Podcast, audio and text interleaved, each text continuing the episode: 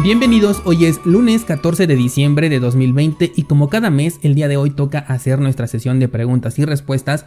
Si quieres aparecer en esta sección escríbeme por Instagram o bien al correo contacto arroba cursosbitcoin.com para hacerme llegar tu duda o comentario. Normalmente contesto en poco tiempo y ya después hago este acumulado con todas sus preguntas en este espacio para que todos podamos aprender juntos. Sin más, comenzamos con la primera pregunta.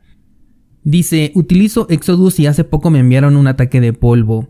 Si mantengo la cartera actualizada y solo la uso para guardar criptomonedas porque para enviar utilizo otra cartera, ¿esta cartera tendría posibilidad de ser hackeada? Eh, no, bueno, la posibilidad de ser hackeada va a depender de, de, la seguridad que tenga el dispositivo en donde tengas instalada esa cartera. Si estamos hablando de Exodus, puede ser en tu celular o en una computadora. El que sea hackeada no depende tanto de la aplicación, sino de la seguridad que tiene tu computadora. Si tu computadora está comprometida o tu teléfono celular está comprometido, entonces es muy probable que puedan acceder a la aplicación y entonces hacerse con tus criptomonedas. Eso aplica para cualquier cartera en, en software y es por eso que aunque son bastante útiles, no son la mejor alternativa. Eh, probablemente hay una diferencia con Samurai Wallet. Esta sí tiene una seguridad mucho más alta, pero tampoco la utilizaría para guardar allí la cantidad más fuerte que tenga de criptomonedas, sino para ese saldo que ocasionalmente voy a estar utilizando, ya sea para pagar, transferir, intercambiar, lo que sea, pero que vaya a ser un uso periódico, a lo mejor no del diario, pero a lo mejor sí cada 15 días, una vez al mes para un saldo que va a estar en constante movimiento sí utilizaría una cartera en software, pero para el respaldo más fuerte utilizaría una cartera en papel o bien una cartera en hardware. La siguiente pregunta dice, ¿qué futuro le ves al proyecto de Ripple? Bueno, esta pregunta se deriva de que esta semana vamos a tener el análisis completo de esta, de esta criptomoneda. Búscalo el día miércoles en cursosbitcoin.com diagonal análisis. Pero ya te adelanto, eh, si hablamos del proyecto no le veo ningún futuro. El proyecto no tiene ninguna base sustentable para lo que está buscando hacer. De hecho, en los últimos meses ha como querido cambiar esta, este objetivo inicial que tenía de ser la criptomoneda de los bancos y ahora quiere ser la criptomoneda de las transacciones rápidas uno más de mil proyectos que existen que buscan hacer esto. Entonces, eh, como proyecto no le veo absolutamente ningún sentido, no le veo ningún futuro. Em, si hablamos del precio de la moneda, este sí puede incrementar bastante, pero considera que todo incremento que venga por parte de Ripple es porque las personas que están involucradas directamente en el proyecto están vendiendo su Ripple. El 80% de, de, la emisión de esta criptomoneda o moneda digital, porque ni siquiera se le puede considerar una criptomoneda, está en posesión de los fundadores de este proyecto. De hecho, uno de los dos fundadores que se salió eh, formó la plataforma de XLM, la de Stellar Lumens, que es muy parecida, pero tiene un poquito más de descentralización a diferencia de, de Ripple. Él se quedó con una cantidad impresionante de Ripple en su poder, no se lo dejan vender todo de golpe, pero eh, cada vez que tiene la oportunidad lo vende. De hecho, eh, ahorita que se viene el, tema del airdrop, esta persona ha seguido vendiendo su Ripple, o sea, no le interesa ni siquiera obtener ese airdrop. Y eso pues también nos habla de que cómo es posible que uno de los fundadores se esté deshaciendo de su propia criptomoneda, ¿no? Ya sabemos que sí, a lo mejor tuvo problemas y se cambió al otro protocolo, de hecho hasta podría ser parte de estrategia de marketing para que la gente vaya hacia Stellar Lumens, pero aunque esto no fuera así, la posesión de Ripple es bastante riesgosa porque estás confiando en lo que vayan a hacer las personas que controlan esta criptomoneda en su 80%. Ya el miércoles en el análisis te voy a dar un acercamiento más profundo para que puedas conocer bien todo alrededor de Ripple.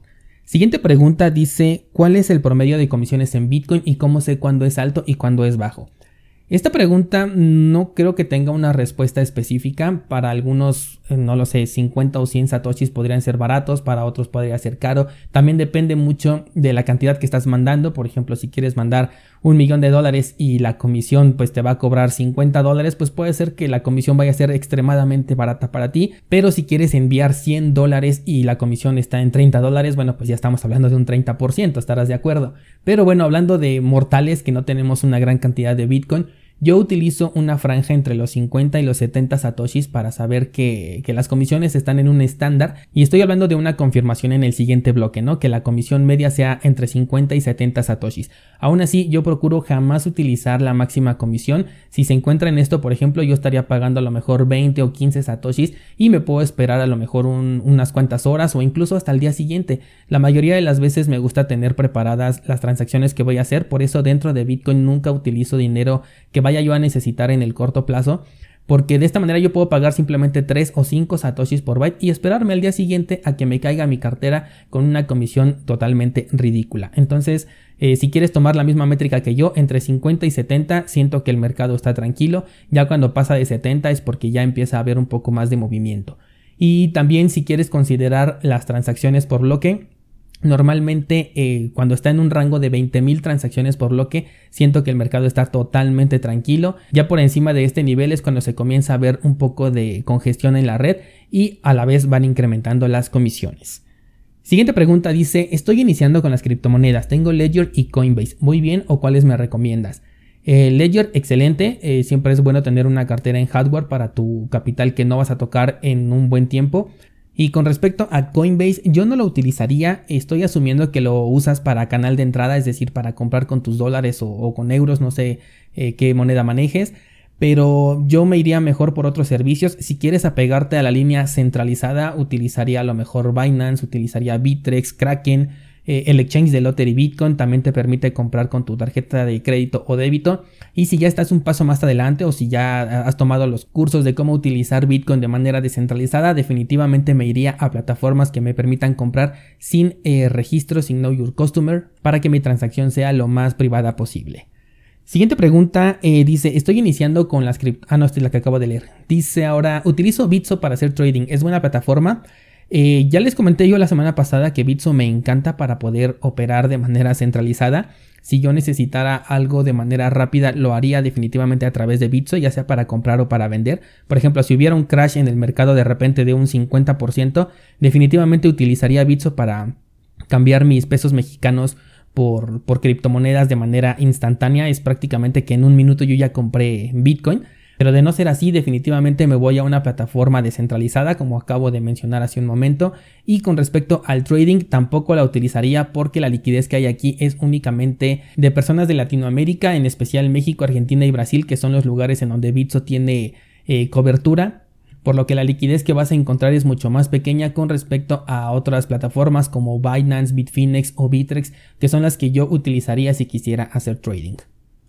Siguiente pregunta dice, ¿qué tal fue tu experiencia en Genesis Mining? Genesis Mining es una aplicación de minería en la nube, la única que me atrevería a recomendar. Probablemente Hashing 24 también, pero ya tiene rato que no veo contratos disponibles ahí. Simplemente es como un mercado de, de poder de minado entre los mismos usuarios que ya compraron anteriormente.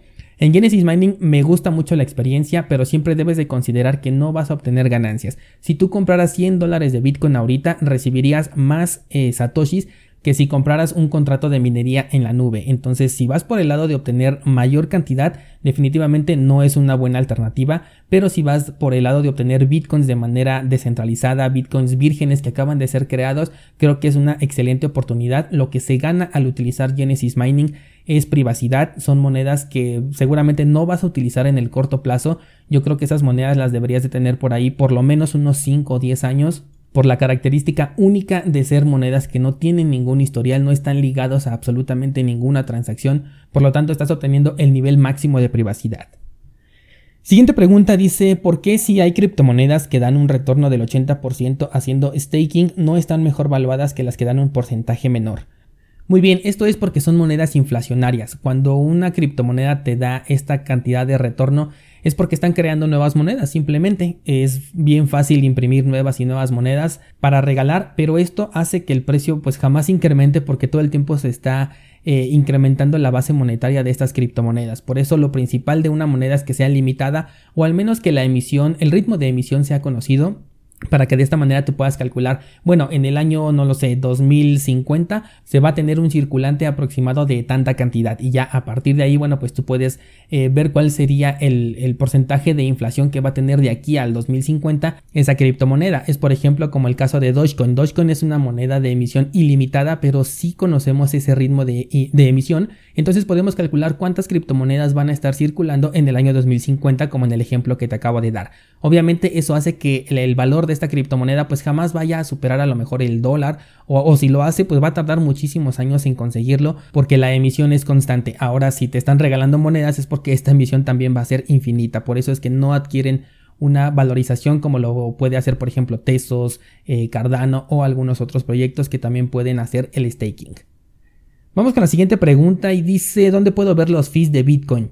Eh, los fees los puedes ver en la página de Clark Moody o también en la página de mempool.space. Te voy a dejar los enlaces en las notas de este programa para que puedas acceder a las dos plataformas que yo utilizo para poder ver los fees de eh, Bitcoin, exclusivamente de Bitcoin. ¿eh? Ahí no vas a encontrar de otras criptomonedas.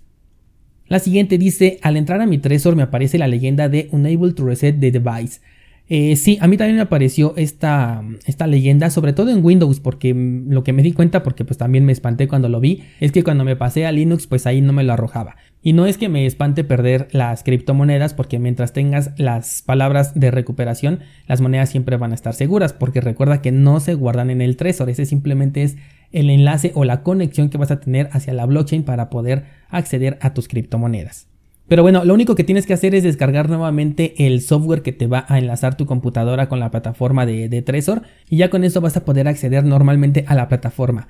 Ojo, porque también un descentralizado me, me comentó sobre un correo electrónico que le llegó eh, de Ledger para probar la nueva versión descargable de su servicio que ya está pronto a salir, pero que hasta el momento no se ha dicho nada, en lo personal no me ha llegado ese correo, así que mucho cuidado, no estoy diciendo que sea falso ese correo ni tampoco que sea real, sino que tomes precauciones al respecto, ya te dije que cuando recibas un correo de esta clase, vete directamente a la página oficial y busca ahí alguna página emergente o no lo sé, algún comunicado oficial que esté dentro de la página y que diga que ya vas a poder probar esta, esta plataforma.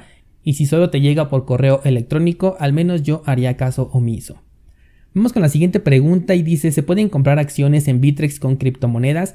Eh, esto es porque en la semana pasada ya dijeron que iban a implementar acciones, tenemos SP500, Amazon, Netflix, etcétera, pero estos son tokens, son acciones tokenizadas, es decir, no vas a poder cambiar esas acciones o reclamar una participación eh, por parte de la empresa porque simplemente son tokens que están anclados al valor de estas acciones. Lo que parece que se va a volver un estándar es esta tokenización y probablemente podamos intercambiar en diferentes casas de cambio estas acciones tokenizadas tal como si fuera una criptomoneda más o un token más. Simplemente van a aparecer por ejemplo Amazon token o Netflix token y los vas a poder intercambiar por diferentes criptomonedas. Eso yo creo que va a ser un estándar que se va a popularizar en el corto plazo. De hecho Bitrex dijo que eh, muy pronto ibas a poder retirar esos tokens hacia otras plataformas, solo hace falta ver quiénes más lo van a aceptar y de qué manera.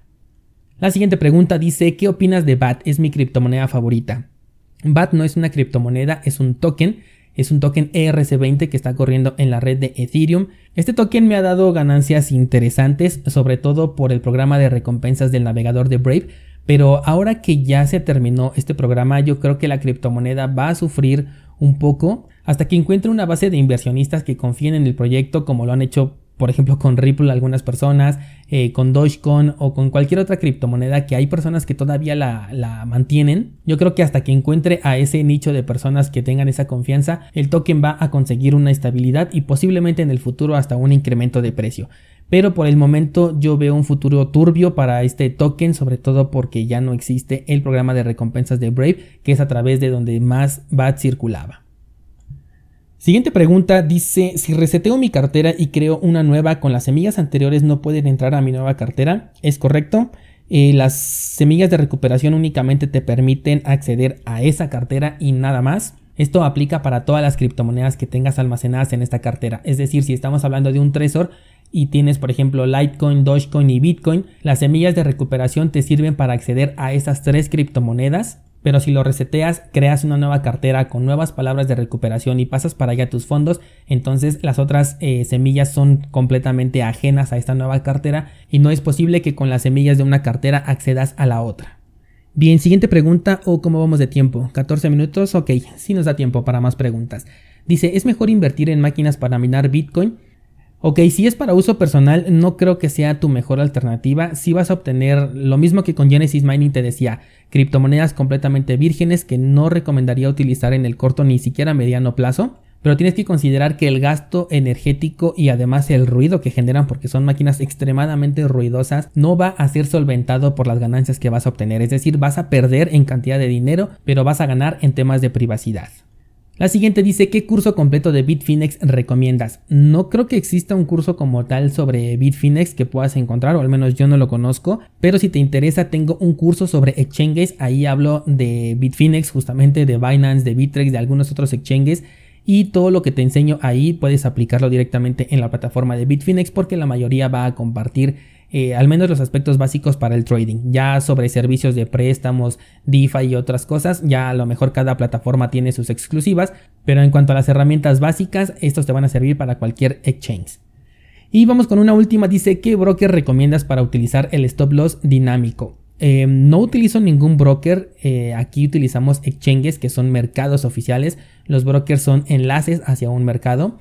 Eh, y el que recomendaría utilizar para el stop loss dinámico justamente es Bitfinex, es el que yo utilizo. No sé si Binance o Bitrex lo manejen también, la verdad es que nunca lo he buscado allí.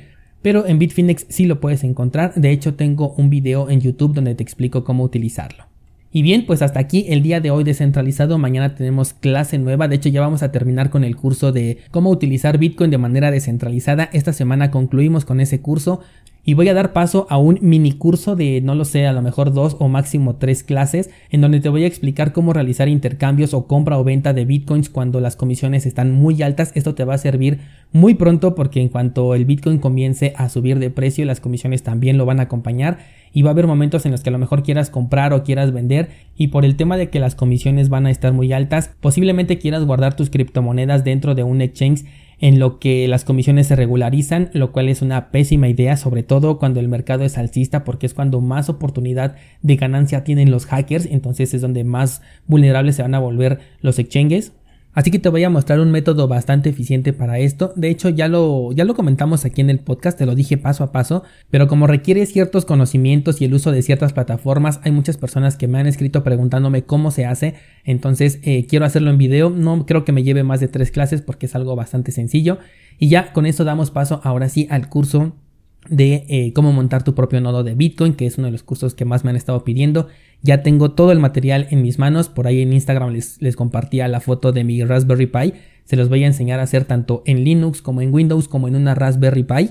Así que activa tu suscripción a cursosbitcoin.com porque se viene contenido bastante interesante aparte de los 22 cursos a los que ya tienes acceso desde este momento. Por hoy sería todo, pero mañana estamos aquí con las noticias cripto del fin de semana.